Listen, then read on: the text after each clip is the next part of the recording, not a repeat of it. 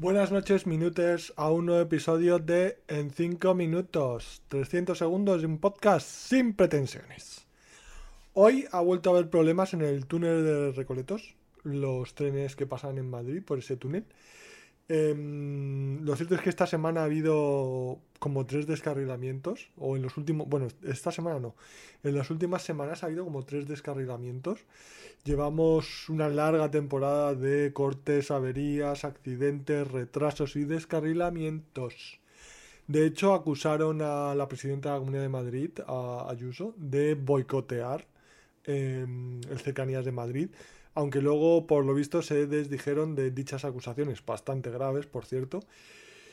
Y bueno, pues realmente eh, dudo mucho que exista un boicot explícito, no tiene demasiado sentido, pero bueno, lo que sí me he preguntado y tengo la hipótesis, eh, que es incomprobable, obviamente, la, es bastante difícil de comprobar y a mis medios no está, es que eh, desde la administración pues se sabía que con pues las nuevas líneas low cost de AVE y el crecimiento de la ciudad y la mayor frecuencia de trenes iba a aumentar la presión sobre la infraestructura y por lo tanto no tanto descargamientos y poner en peligro la vida de nadie, pero es verdad que deberían haber previsto pues como más retrasos y un, un funcionamiento un poco más caótico, más gente en Atocha, en Chamartín, pues, más inconfortable, ¿no?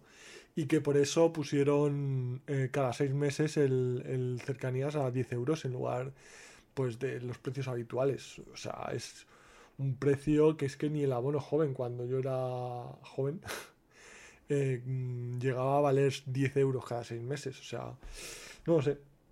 No sé, pero lo cierto, estaré sugestionado o, sesgado o, quizá no, pero mm, llevo usando habitualmente la línea que cruza eh, Parla hacia el norte, hacia Chamartín, desde hace más de 20 años y cada vez es más desesperante, más retrasos, tarda mucho, la frecuencia es... Mm, escasa a veces sin saber por qué, en horas puntas tardan otros 8 o 10 minutos, no lo sé, no sé.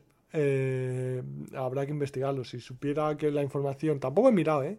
estaba disponible sobre los retrasos, averías y cortes en los últimos años, haría un pequeño análisis, pero me da mucha pereza. En fin, en otro orden de cosas, hoy me ha escrito por LinkedIn uno a una oferta que me inscribí y me dice eh, que no me puede contratar porque mi experiencia y formación sobrepasan sus necesidades. Ojalá, y me dice, eh, al final, ojalá estuviéramos a tu nivel y poder contratarte. Lo cual me ha producido, en lugar de satisfacción y orgullo, una congoja de, mm, no sé, la verdad, eh, no me gusta ese tipo de expresiones, ¿sabes? No soy aquí el Cristiano Ronaldo de nada para que me pongas estas cosas, ¿sabes? Yo creo que hay que moderarse, ¿no? En, en este tipo de expresiones el veneno está en la dosis. Ya se ha dicho en este podcast muchas veces y yo creo que sobraban, ¿no? No me apetece que me alimenten el ego de una forma innatural. Así que, si existe la palabra innatural, claro. He decidido ignorarlo y no tomármelo en serio he pensado algunas respuestas a ese eh, eh, dándole las gracias o diciendo que no es para tanto, pero no sé, no se me ocurre una respuesta apropiada, la verdad. No estoy acostumbrado a que me doren la píldora. bueno, eh, también comentar que he empezado, intentado empezar a comenzar. ¡Wow! el dardo de la palabra, a ver Jujutsu Kaisen con mi novia, en Crunchyroll, en japonés con subtítulos en castellano. No sé si funcionará o no funcionará. Hemos visto creo que cuatro o cinco capítulos, aprovechando que son cortos. Y no me queda claro si mi novia lo entiende. No es falta de inteligencia, ni mucho menos, ni de atención, ni nada. Simplemente es que el concepto, o sea, las cosas que suceden, los personajes, las tramas y tal, o sea, yo creo que si no estás acostumbrado, pues es difícil eh, hacerse una idea. Es como lo que me pasó a mí cuando empecé a ver series de médico, que me saturaban.